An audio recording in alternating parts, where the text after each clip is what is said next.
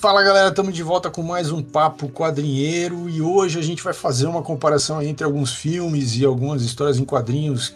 Os, obviamente que os filmes são baseados nessas histórias em quadrinhos, para ver o que, que, é, o que, que é melhor, o que, que, uh, o que, que se perde, o que, que se ganha e tal.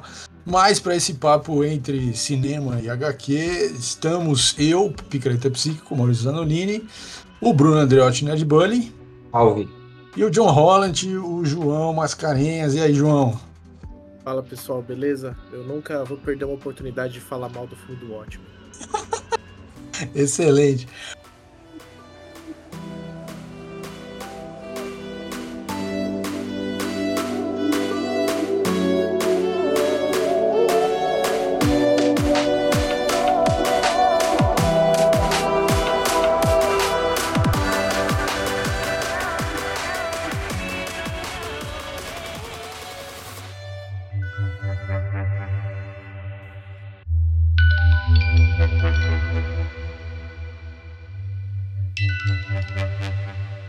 Bom, e eu não sei quem, quem quer começar, não sei se eu começo, o que, que vocês acham? Posso começar? Pode começar aí, Maurício. Vai Bom, meu, eu peguei um filme lá de 1998, acho que algumas pessoas aqui não tinham nem nascido, não sei.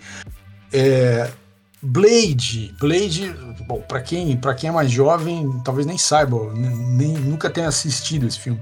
Blade foi assim um dos primeiros, talvez o primeiro quadrinho é, baseado em um quadrinho de super-herói que fez sucesso e que uh, foi considerado como uma, uma boa adaptação para o cinema. Né?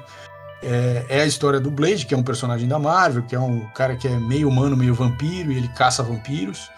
Uh, no cinema ele foi, ele foi, o ator que fez foi o Wesley Snipes, que na década de 90 é um cara né, famoso ali na, na, em Hollywood e tal. Então, por tudo isso, o filme de fato fez sucesso. Mas tem algumas coisas interessantes, algumas é, questões entre quadrinho e cinema que são interessantes da gente colocar. Bom, o Blade é um personagem da Marvel da década de 70.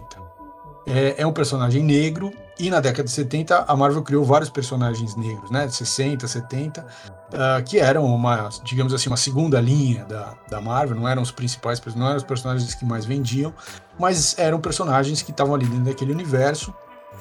Uh, e uh, o Blade era um desses, dentro de uma linha que a Marvel tinha de terror gótico tal.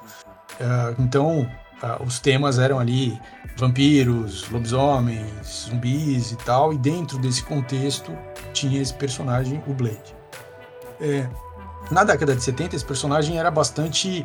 Uh, assim, a, a, o estilo do personagem, a roupa do personagem, o cabelo do personagem tinha, tinha a ver com a década de 70 e uh, o, como que os negros eram percebidos né, na década de 70.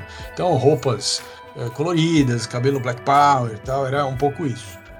Na década de 90, o, o, nos quadrinhos, o Blade tem uma, uma segunda vida ali, é, já com um, um, outro estilo, obviamente, porque na, na, década de 90 também a moda mudou, tudo mudou. E o, o filme bebe muito mais nessa, nessa segunda uh, encarnação, digamos assim, do Blade nos quadrinhos. Né? Uh, e tem algumas curiosidades, quer dizer, o filme uh, tem um personagem que foi criado para o filme. O filme, é, o filme saiu em 98, mas o roteiro do filme já estava sendo trabalhado desde 1992. E esse personagem foi criado, que é o, o personagem do Whistler, é, que é tipo um mentor do Blade no, no filme, né? No primeiro filme do Blade. Aliás, o Blade tem, são três filmes, é uma trilogia. Mas o primeiro filme é de 98. E esse Whistler, que é um, um mentor do Blade, ele foi criado para o filme uh, por uma questão de roteiro. Quer dizer, você sempre, quando você vai fazer um filme para um público que é muito maior do que o público de quadrinhos, você precisa de um personagem que seja uh, o cara que vai ajudar o, a, a, contar a história, né? Que vai ou vai fazer uma narrativa, uma narração do passado do contando a história do passado do personagem, ou vai fazer o papel de orelha do tipo o cara que não está entendendo nada e aí o personagem principal tem que explicar para ele e aí de quebra ele está explicando para o público. Então ele foi criado esse personagem, mas como o filme é, só saiu em 98, entre a escrita do roteiro e a criação desse personagem no filme, teve uma série de desenho animado do Homem-Aranha que utilizou esse personagem na, no, nos desenhos. Então o personagem apareceu antes de aparecer no filme, apesar dele ter sido criado para o filme. É, E uh, tem algumas diferenças pequenas, realmente. A, a, o, a roupa, é tudo muito bem feito. Uh, mas é muito parecido com os quadrinhos, aliás.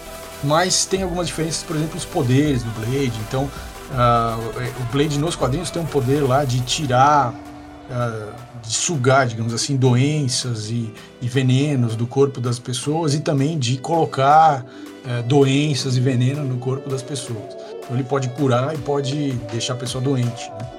É, e na, na, na, no cinema isso nem, nem é citado e tal. Uh, e uma outra coisa que também é uma coisa interessante, no, nos quadrinhos o Blade é um detetive uh, particular e ele ganha dinheiro com isso, né? Eles, eles, eles têm, uma, tem um sócio, uma agência e eles obviamente caçam vampiros a partir desse tipo de trabalho, mas é esse trabalho que sustenta ele. E no cinema não tem nem menção do que, que ele, da onde que ele arranja dinheiro para fazer aquelas armas todas que ele fabrica para caçar vampiros e tudo mais. Mas fora esses detalhes, o filme do Blade realmente é muito fiel aos quadrinhos. E isso foi uma das coisas que fez com que o filme tivesse sucesso, porque obviamente naquele momento ainda, como o cinema estava começando a fazer um, diálogo com a indústria dos quadrinhos super-heróis, é, o público, a maior parte do público que foi assistir o Blade eram pessoas que conheciam o Blade dos quadrinhos, já tinham lido, né? Então, uh, eles, eles fizeram o mais fiel possível exatamente para poder ganhar esse público e ganharam, de fato ganharam, e foi o sucesso que o Blade fez, que fez com que ele passasse a ser é, a ter uma trilogia, né? Depois fizeram mais dois filmes e isso meio que é, foi o que estabeleceu ali o terreno para que viesse tudo que veio depois de filme de super-herói, com a franquia dos X-Men e do Homem-Aranha primeiro e depois a história da Marvel no cinema e tal. E teve uma, teve uma série também, né? É, teve uma o... série pra TV também, baseada, né, na, a partir do filme, né?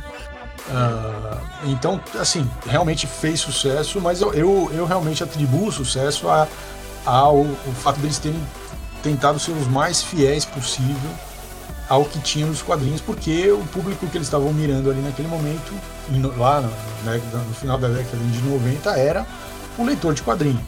Então, uh, não, não dava para fazer muitos voos, não dava para criar coisa só para o cinema, porque senão eles não iam conseguir vender o filme. É porque não era um Superman, um Batman da vida, né? Do qual se tem um apelo muito grande é, é, socialmente. Né? O Blade é uma coisa realmente, até hoje, muito nichada, né? É, Eles tiveram que apelar para essa galera de que é. já, já lia quadrinhos. É, era um, não era um filme que tava esperando ter uma mega bilheteria, obviamente, né? Mas então, foi muito melhor do que eles esperavam. É, então, o Blade ele é considerado uma meio que um ponto ali de, importante de inflexão nessa onda que veio depois de adaptação de quadrinho, de super-herói, porque fez de fato sucesso. Aí que você está falando, os caras. É, a aposta era trazer o, os fãs dos quadrinhos para o cinema, era isso? É, porque como era um, era um, um personagem muito, uh, digamos assim, obscuro, né? Uh, dentro uhum. da própria Marvel. Uh, era muito difícil você você conseguir um público uh, que totalmente desconectado dos quadrinhos, né? É, tinha uma base de fãs já, claro, e eles miraram nessa base de fãs para fazer o filme minimamente dar certo. Mas o filme foi além disso, né? Quer dizer, ele deu certo, mas ele foi além disso, e isso que foi isso que, que fez com que a indústria de cinema parasse para olhar para os quadrinhos com mais atenção e falar, olha, acho que aqui a gente pode explorar e pode crescer muito. E, então ele abriu o caminho mesmo. Entendi. Então, já que você falou do Blade, eu vou falar de outro que tá na mesma pegada, que é o Demolidor. Lá ah, com o Ben Affleck. É, é, de 2003. Que, é assim, é um, é um filme odiado, né? Normalmente o pessoal não curte muito o Demolidor do Ben Affleck. Cara, mas eu vou te falar, eu sempre gostei do, do filme. Não acho ele uma adaptação ruim. É, ao contrário, acho uma adaptação razoável do, do Demolidor, ainda mais pra época, né? Pô, o filme saiu em 2003, algo, né? Então, o Blade aí de 98, o, esse Demolidor, né, de, de, de, de 2003. E eu, acho, eu só acho que ele, assim, o problema dele é que ele não. O stick não aparece. Então, assim, eu acho legal, eles conseguem fazer uma adaptação ali da, acho que consegue ser em alguma medida ali fiel à história do, do Demolidor, mas o, o fato do, do Stick não aparecer meio que parece assim, ah, o Matt Murdock sofreu lá o acidente, perdeu a visão, ganhou os sentidos apurados e de quebra aprendeu a lutar. O veio no pacote ali com o com o acidente ali com, com o negócio. E, é, e eles, uh, não sei por qual motivo, resolveram limar né, o, o, o, stick da história. E aí, né, e fez um certo sucesso o, o Demolidor, tanto é que aí de, uh, uns anos depois teve o filme da Electra. Né? E aí é foda, porque aí no filme da Electra os caras colocam um stick. Aí não tem nada a ver mesmo. É, mas é, é, esse filme aqui, claro, a gente só, só ficou sabendo disso muitos anos depois. Mas esse filme do Demolidor parece que era um filme feito é, pelo Mark Wade, né? Pelas cores do filme e tal. Era um filme de um Demolidor, assim, um pouco comparado, por exemplo, com a série de TV e tal, que é bem mais sombria, bem mais escura, né? É, aquele demolidor do filme do Ben Affleck é um demolidor da Era de Prata. Assim. É, mas assim, é, é, porque é o visual um pouco da época, né? É, mas, por exemplo, mas assim, mostra ele como uma figura atormentada, quer dizer, assim, mostra ele com um problema de relacionamento, sabe? O cara que meio que fica se martirizando, né? Isso, isso tem, isso de alguma forma aparece ali no filme.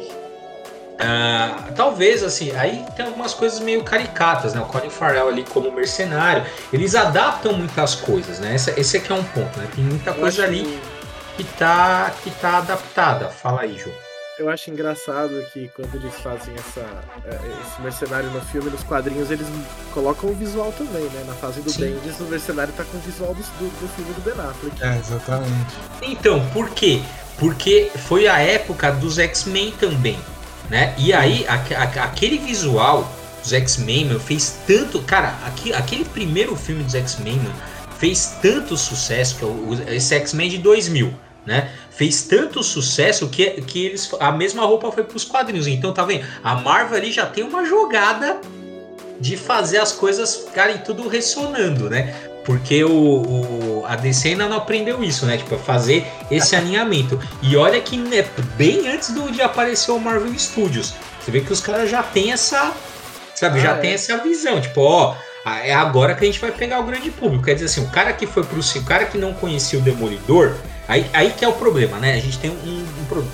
Que é o seguinte: como é que eu vou fazer que vai ter uma galera que vai ao cinema para ver o que ele conhece nos quadrinhos? E vai ter outra galera que nunca ouviu falar e vai conhecer o personagem a partir daquilo. Então, como é que você consegue é, fidelizar esse, agradar esses públicos?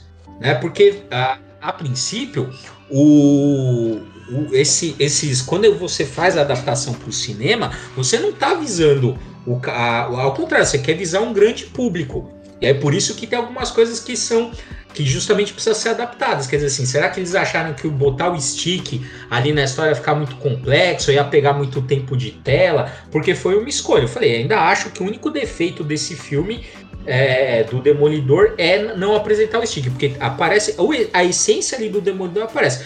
Mostra que ele é um cara atormentado, mostra os problemas com o pai dele, a treta que ele tem corrido do crime. Talvez se fizesse uma história mais. Porque eles quiseram botar a morte da Electra também, né? Que com um arco a mais ali. Não sei, mas eu falei, eu já acho legal e, vem tudo nessa esteira de. né? Que é o começo ali dos anos 2000 que, que tá começando, né? É o início do. do que vai bombar os super-heróis agora no, no século XXI que a gente conhece. Que parece que nós estamos vivendo o auge, né? Se não estamos no auge, a gente tá chegando quase lá. É uma questão que você citou da Marvel, eu fico pensando, eu acho muito engraçado, né? Até o Maurício citou na questão do Blade, de já terem criado um personagem, trabalhando. No. Ah, enfim, até hoje eles fazem isso, né? Por exemplo, o corte de cabelo do Thor eles fizeram dois anos antes nos quadrinhos. Aí sempre uhum. eles justificam um pouquinho antes, né? É, isso é, é, é, é, pra, é porque agora já, já tá outra pegada, né? Acho que eles fazem isso também e falam assim, ó, não, ninguém vai vir aqui falando não tô fiel aos quadrinhos. Ninguém vai falar isso. Sim. Né? Mas um, um, comentário que você fez, Bruno, sobre essa questão dos públicos, né? Deles, do público, deles terem que adaptar para poder pegar um público maior. É, eu queria citar o filme do Watchmen porque para mim ele sofre exatamente desse problema. É, ele é eu senti a primeira vez que assisti o filme do Watchmen, eu não tinha lido o quadrinho, né? E quando eu assisti com outras pessoas também nunca tinham lido. Todo mundo achou aquele filme incrivelmente chato. Porque as cenas não pareciam se conectar tanto, era muita coisa acontecendo, é, não era tão interessante. Não, ele não conseguiu conectar com uma história tão interessante. Depois que eu li o gibi, é, eu tive a sensação de que as cenas é, como são uma reprodução muitas vezes dos quadrinhos, elas meio que saltam aos olhos, né? Porque muitas vezes são muito bonitas, como a introdução da morte do comediante, algumas cenas do Rorschach são literalmente tiradas dos balões do quadrinho. É, eu acho que o filme do Watchmen sofre disso. Às vezes a minha sensação, é, é, talvez até de uma forma um pouco grosseira, é que o filme não foi exatamente adaptado para um público mais amplo, sabe? Parece que ele foi feito pra galera que leu o Watchmen rever algumas cenas no cinema. Que, enfim, não acho que aquele filme funciona muito bem, mas a minha sensação é que ele foi feito para as pessoas reverem como clipes até algumas cenas do quadrinho. E muita, como muita coisa ali não está adaptada, parece é, é, essa sequência de recortes que está colado para poder reproduzir e, e, não sei, fazer até uma homenagem ao gibi. Parece que não funciona tão bem, não funciona muito bem como história. Parece que não está muito amarrado, sabe? Enfim, é, é a minha é. sensação é, mas aí, então, é, mas realmente, porque aí é são as limitações do Snyder como, como diretor, né? Porque ele ainda, ele meio que tenta, ele faz isso mesmo, ele tenta pegar o quadrinho como se fosse um storyboard para o filme. Ele faz isso no, no, no Watchmen e faz isso no, no 300, né? Que é uma coisa, porra, é que, é que ali, é que foda-se, né? Isso é, é muito plástico aquilo, fica aquela, aquelas coisas tipo por isso que ele, né, por como é, ele apareceu bastante ali, pegou fama pra cacete no, no 300. Porque é isso, ele quer mostrar aquela beleza plástica ali, os caras bombados ali no, no, no, 300, bem parecido. A, eu, eu acho, pelo menos, a fotografia do, do 300 bem parecida com, com o quadrinho, do, com as cores que o, o Frank Miller é, usa. Então, então, assim, eu, eu acho que é isso. Ele, ele usa como. Aliás, não só ele, né? Muita gente usa a, a, o quadrinho como storyboard e tem alguns caras, por exemplo, Mark Miller, cara, se você olha ali, é feito já, é, é praticamente um storyboard, que é, é, tá praticamente falando assim, ó, quando você for adaptar, você já tá aqui, você nem já vai economizar com o storyboard porque já tá aqui feito, né, os quadrinhos dos do, últimos, né, do, do Miller. Sim. É, então, e aí a, a, minha sensação é que o filme do Watchmen, por exemplo, é uma coisa que vale a pena pro cara que lê o gibi, para ele rever algumas cenas ali reproduzidas na tela. Eu não sei se é um filme, assim, é, não sei se é um filme que vale a pena para todo mundo pegar e assistir, que vai, enfim, fazer sentido, vai ser legal. Todas as pessoas que eu conheço que assistiram, assim, claro, agora é uma impressão completamente pessoal, né? Foge totalmente a, a uma opinião geral, mas todas as pessoas que eu conheço que assistiram o filme sem ler o quadrinho acharam ele muito chato. E foi a minha impressão pessoal também quando eu assisti ele. Então é uma uhum. coisa que eu acho que é para quem já conhece o quadrinho, sabe? Já viu aquela cena, sabe como elas se ligam, faz mais sentido é, é, a montagem, digamos assim, do filme quando você já conhece aquela história. É. Então, mas ó, você vê que isso não precisa ser necessariamente um problema. Por exemplo, você pega a Sin City, que é de 2005, uh, ah, que é do. que aparece, né? O, o o Frank Miller aparece como diretor, mas na verdade a gente sabe que é o do Robert Rodrigues, né? Mas se você é, assim, aquele é um filme que praticamente não está adaptado. Por, assim, no sentido da história, porque cara, é isso, você vê o Sin City e você, o 1, né? E você lê o quadrinho, coisa, não perde nada, nada, nada. É a mesma história, também o esquema tá ali é, esquema storyboard, mas cara, é a mesma história, mesmo tudo. Não, não tá, não tá adaptado assim no sentido de ter mudança de história ou falar, ah, melhor fazer assim, melhor fazer assim. Não, é, é, é, a história que você viu no, no, no, no filme e é a história que você lê no quadrinho. É literal, né? Eu acho que só quem se prejudica com isso é o estúdio, que não vai fazer a grande bilheteria. ah, o Sin City. Não, o Sin City até que ele teve a sequência, né? Não foi, não foi um. Foi não, não, não é uma coisa que não chega a vender, mas não vai fazer, eu imagino o dinheiro ah, é, não é um blockbuster. Isso. É. Mas eu acho interessante, né? Lá nos primórdios que eu tava contando a história do Blade, é, você tem é, exatamente o contrário, né? Quer dizer, por exemplo, a, série do Blade, que é, pelo menos a, a, parte visual né, da, dessa série é, foi onde o filme se baseou, é uma série dos anos que saiu de 94 a 95 nos Estados Unidos que chamava Blade o Caçador de Vampiros.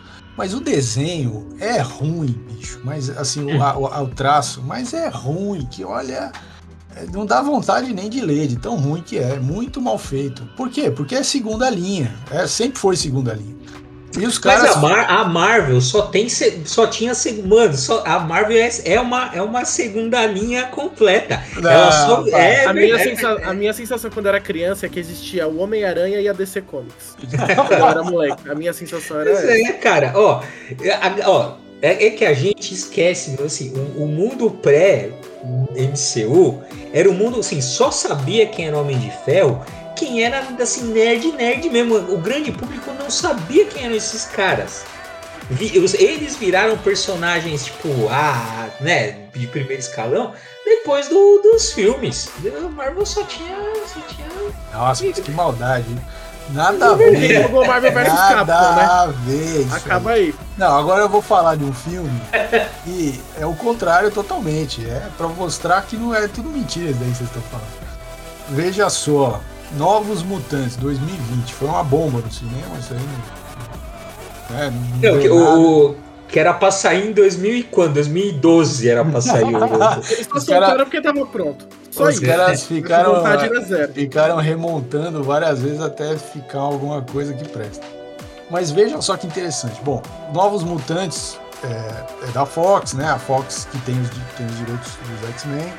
E eles queriam fazer mais alguma coisa para fazer mais algum dinheiro, enquanto a Marvel estava negociando a recompra aí dos X-Men e tal.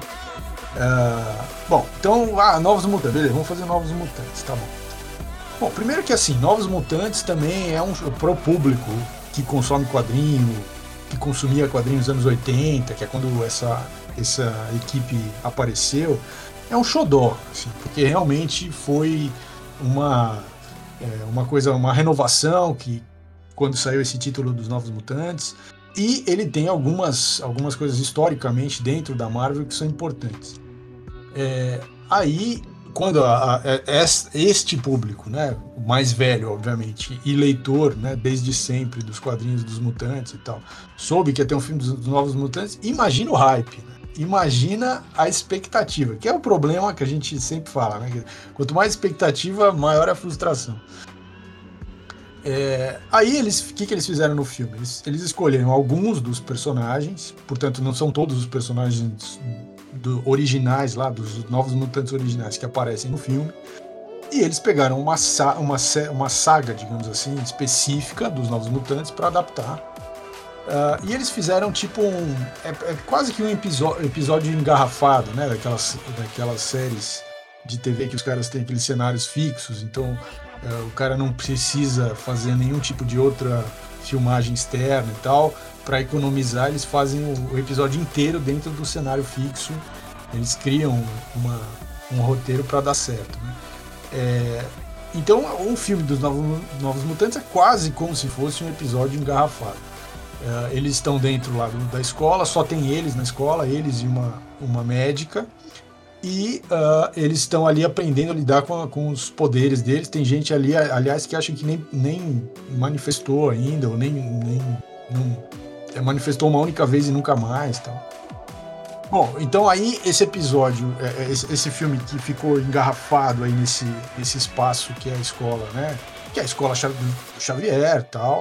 Uh, então você tem ali, é, é, é, para um público que não conhece os Novos Mutantes, para um público que não, que não acompanhou, que não leu, que não tinha expectativa nenhuma, o filme funciona totalmente.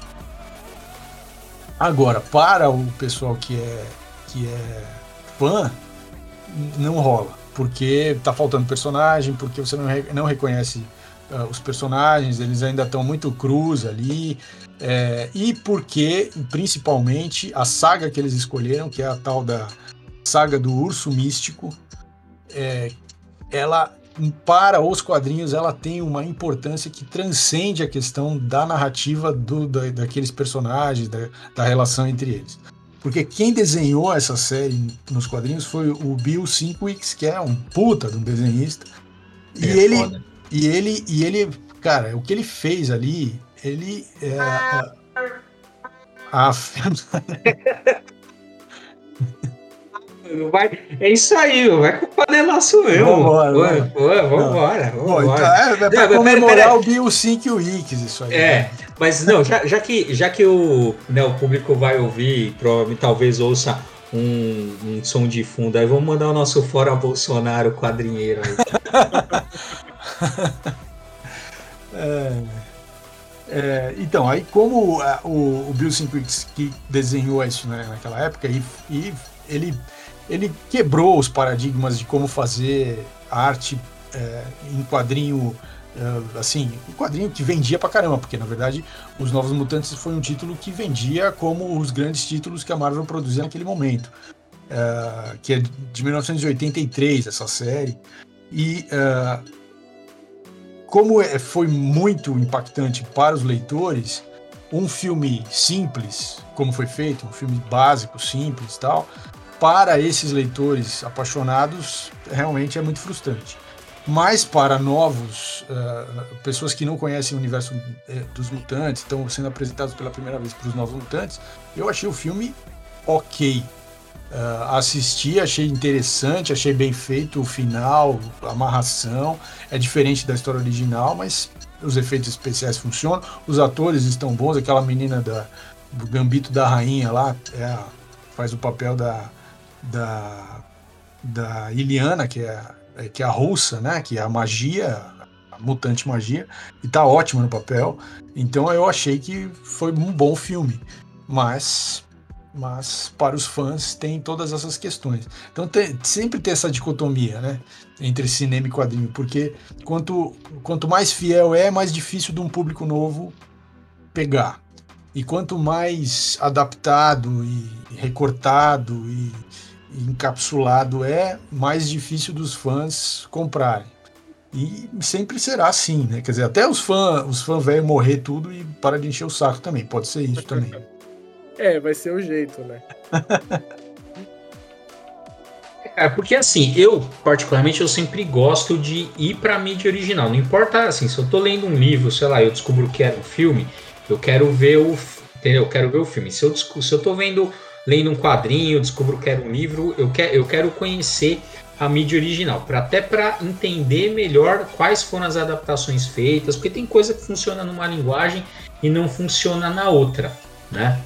Uh, tudo assim, uh, até personagens, às vezes a série é muito longa, ó, pô, vai fazer um filme, né? Sei lá, vamos pegar que de uma época lá que o Y lá, o último homem, de uma época que parece que ia rolar um filme. Pô, como é que você vai adaptar uma série que é longa em um filme? Ah, mas é, é um filme, são três, vai ter que fazer algumas escolhas, né? Ah, então é, é isso, tem que ver como é que uma coisa. É, como, é, é como é que uma, uma história que estava pensada para uma mídia vai migrar para outra. E entra um monte de coisa, entra orçamento, né? Pô, pega lá o Game of Thrones. A, a, diz a lenda que o que a, a ideia é assim, o, o, Martin sempre teve a ideia lá, o J.R. Martin sempre é, teve a ideia de fazer um, alguma coisa para audiovisual, né? Seja cinema ou seja é, televisão. Só que ele, o que estava na cabeça dele era o que ele queria era muito caro, né? Porque ele já tinha toda aquela ideia dos sete reinos e tal. E o que, que ele fez? Bom, não, não vai dar para ninguém vai comprar essa ideia. Eu vou escrever, né? Porque é barato, tipo, eu sou eu ali uhum. escrevendo e, e, vendo o livro. Beleza, aí tem essa, tem essa questão, né? O, o, né, o quanto que vai ter de orçamento, o, vai, vai, vai ser um filme, quantos filmes vão ser. Tudo isso impacta nas decisões criativas que vão ter que ser, que ser tomadas, né? E é isso, eu acho que a questão é sempre essa: é você conhecer a mídia de origem. Parabéns pro João, porque, cara, realmente, você conseguiu, você viu o Watchmen primeiro no cinema e, e, teve coragem de ler o quadrinho, já é muito foda da sua parte. Porque você vê aquela bosta e fala assim, pô, né, não, não quero ler mais. Mas eu, eu, tô, eu já falei, eu não acho o Watchmen zoado, mas enfim, é, não, não tem comparação de fato com, com os quadrinhos, né? É, então, eu não acho ele completamente zoado, mas se você lê o gibi, eu acho que você tem essa percepção de que você consegue aproveitar alguma coisa. Mas se você não leu, cara, eu acho terrível.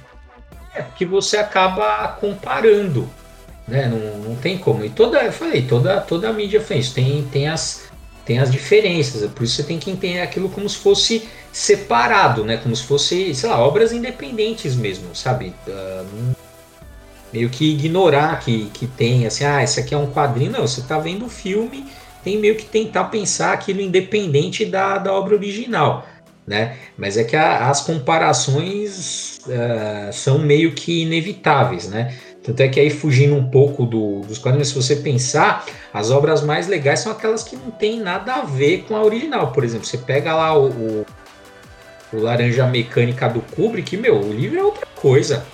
É, outra... é igual o Blade Runner também. É exatamente, igual o Blade Runner. Eu não acho tem, o filme tem... mais legal.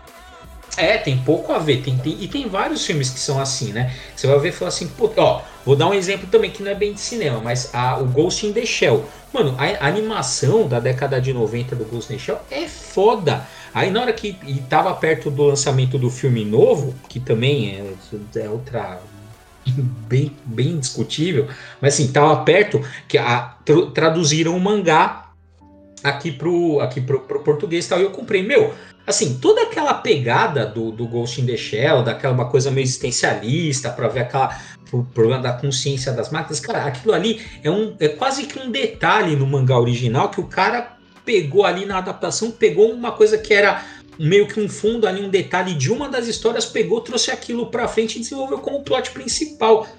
Né, assim, é que, e é isso. E o, a animação é muito melhor do que o, do que o, o mangá.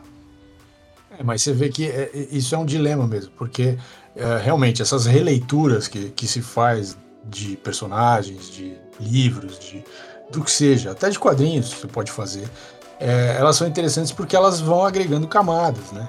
Mas você tem ao mesmo tempo um público que não aceita que se modifique nada. Que, que, que qualquer micro modificação vai para as redes sociais, grita e chora e reclama. Então fica difícil, né? A, os, os caras não querem ter uma má, uh, uma má repercussão né? nas redes sociais, uma mídia negativa, né? Então acaba cedendo ao, ao, ao público fã, que é de, de alguma forma tóxico esse, esse tipo de, de forma de ser fã, né? Mas é isso. Então realmente é, é complicado. É, eu vou, eu não sei, eu, eu, eu vi num fórum ainda, é, John, você me corrige aí se eu estiver errado, mas atribuíram essa frase ao Alan Moore, que é assim, ó, se o fã soubesse o que, é, o que é bom, ele não seria o fã, ele seria o autor. É do Alan Moore? procede isso aí? Olha, não lembro de fonte, mas eu já vi por aí também. Não é? Se não é, poderia ser, né? Se não, se é, o Alan Moore não poderia ser. poderia.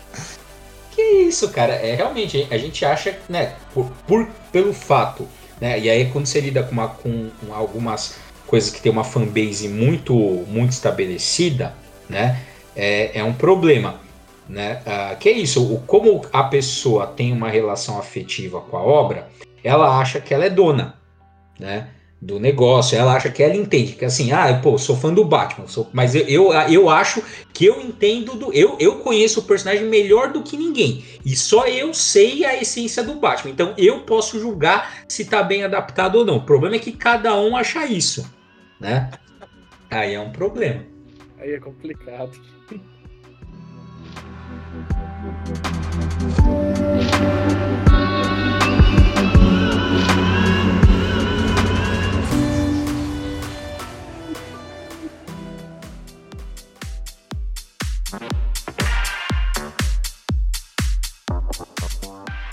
Bom, galera, então é isso. Essas foram as nossas considerações sobre adaptações e tal.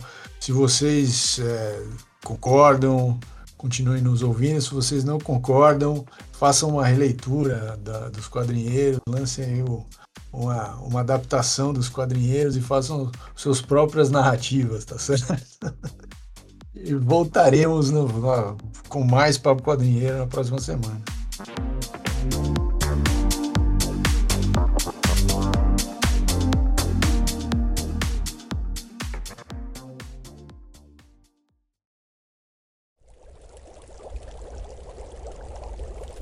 uma produção musical. Né?